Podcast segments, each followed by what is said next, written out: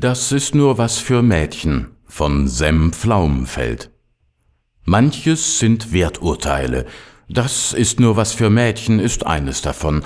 Was genau das heißen soll, vermag niemand zu sagen. Es ist nur eine Andeutung, dass sich etwas Lachhaftes dahinter versteckt.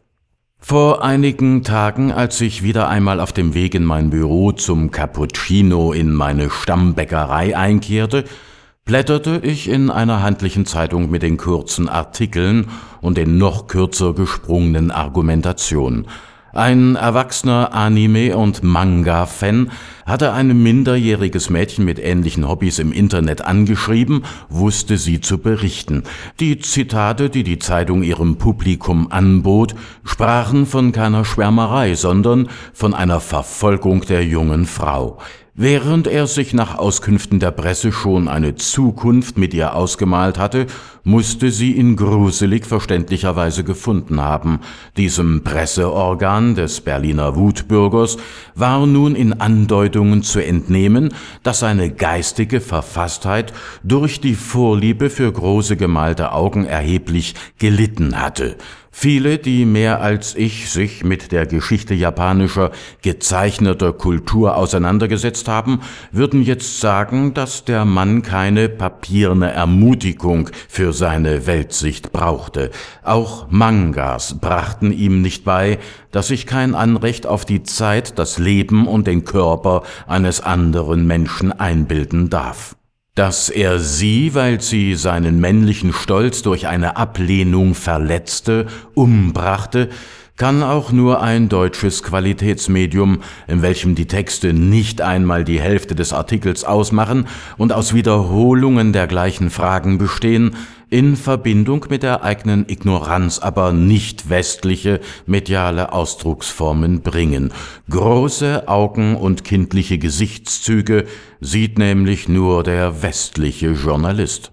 Ansonsten handelt es sich dabei, worauf diese westlichen Beobachter und Interpreten Japans hinaus wollen, um die verschiedensten Stile eines Genres der Manga und Anime.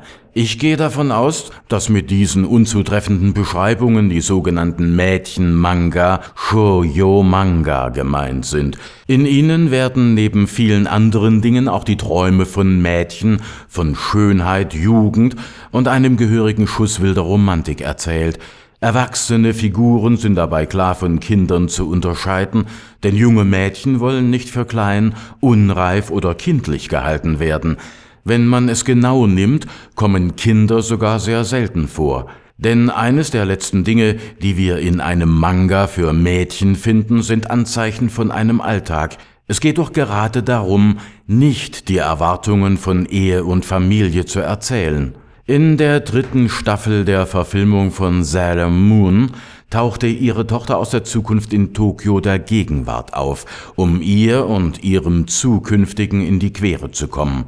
Als dieser Kampf zwischen Mutter und Tochter um den Vater zu anstrengend für alle Beteiligten wurde, wurde sie kurzerhand gesorest. Das ist ein altes Phänomen von US-amerikanischen Seifenopern, die ein ähnliches Problem haben. Das Soap Opera Rapid Aging Syndrom, kurz SORAS, zu Deutsch Syndrom des schnellen Alterns in Seifenopern, erspart den Fernseheltern nach heißen Liebesnächten und dramatischen Geburten, sich mit der eigenen Brut mehrere Jahre herumzuschlagen und das Publikum von Betrug, Ehebruch, Mord, Entführung, Wiederauferstehung und den anderen alltäglichen Vorkommnissen abzulenken. In Japan gibt es auch solche dramatischen Serien, die über Jahre laufen. Mehr jedoch verfällt das Publikum den Dorama, das über einen abgeschlossenen Handlungsbogen über meist zwölf Folgen verfügt. Da wird gemordet, gelitten, geliebt und gestorben, was das Zeug hält. Auch das ist eine mediale Form, die sich an Frauen richtet. Die Menschen sind schön und haben Probleme, denen der allgemeine Japaner eher selten in seinem Leben begegnet. Der bürgerliche Krimi hat lange Frauen die Möglichkeit gegeben, ihre Mordlust niederzuschreiben. In Japan macht Kirino Natsuo immer wieder mit ihren Texten Furore, denn die Frauen in ihren Texten bringen die Ehemänner um. So muss sich in dem auch in Deutschland erschienenen Out eine Gruppe von Freundinnen mit der Beseitigung einer Leiche herumschlagen. Die Abwesenheit von Männern in Texten irritiert Kritiker. Als das Genre der Jungmädchenromane in Japan im zweiten Jahrzehnt des letzten Jahrhunderts in Zeitschriften auftauchte, waren die Bewertungen schnell bei der Hand. Sentimental war eins der Werturteile. Da Mädchen keinen Zugang zu formaler Bildung jenseits der sechs Jahre Grundschule hatten, gründeten Frauen und besorgte Eltern private Institutionen, aus denen nach der Bildungsreform 1946 die ersten Frauenuniversitäten entstehen sollten. Meist gab es je Präfektur eine höhere Mädchenschule, was die Töchter des neuen Bürgertums in die Städte brachte.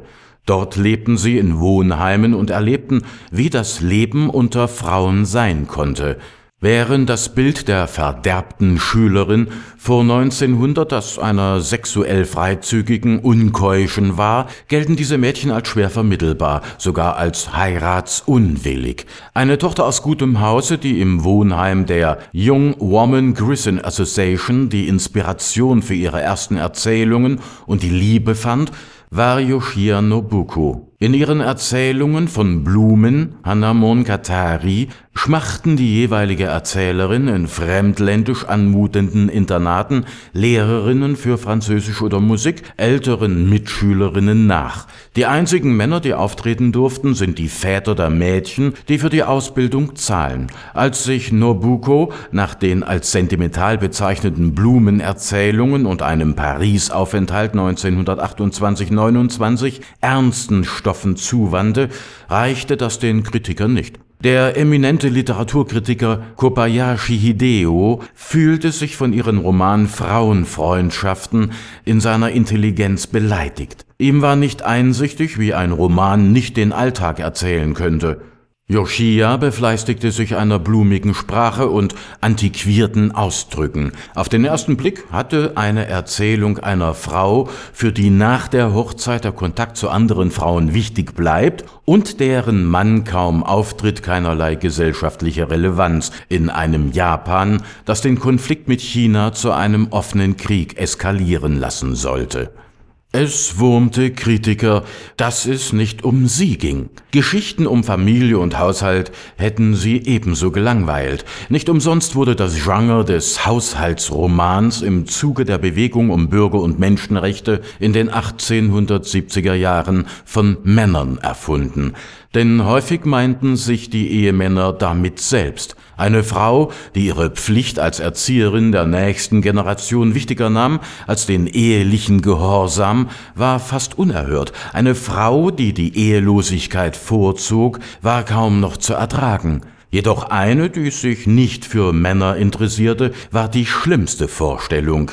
Nobuko liebte Frauen, deswegen schenkte sie ihnen Blumen. Wer einmal die Rose von Versailles von Ikeda Ryoko gesehen hat, weiß, wie Blumen die Erzählung von Elend, Tod und Revolution überfallen können. Marie Antoinette ist darin ein wandelnder Rosengarten. Die französische Königin stirbt gar tragisch schön.